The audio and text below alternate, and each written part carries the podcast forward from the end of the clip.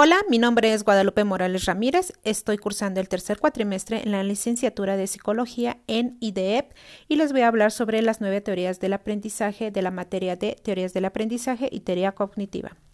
1. Conductismo.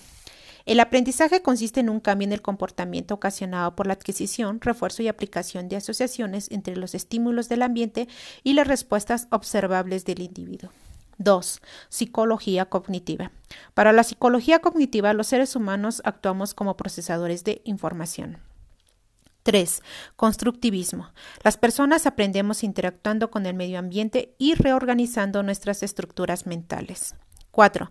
Aprendizaje social de Bandura. Sugiere que las personas aprenden en un contexto social y se facilita a través de la observación y la imitación.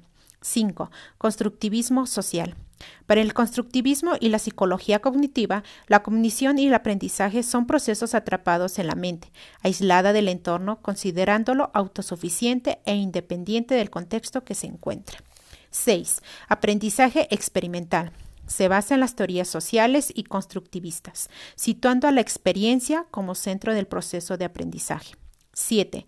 Inteligencias múltiples. Se sostiene que la comprensión de la inteligencia no está dominada por una sola capacidad general, sino por varias. 8. Aprendizaje situado y comunidad de práctica. El aprendizaje se desprende de una acción de compromiso hacia el conocimiento que se da con mayor eficacia dentro de las comunidades, sean del tipo que sean. 9.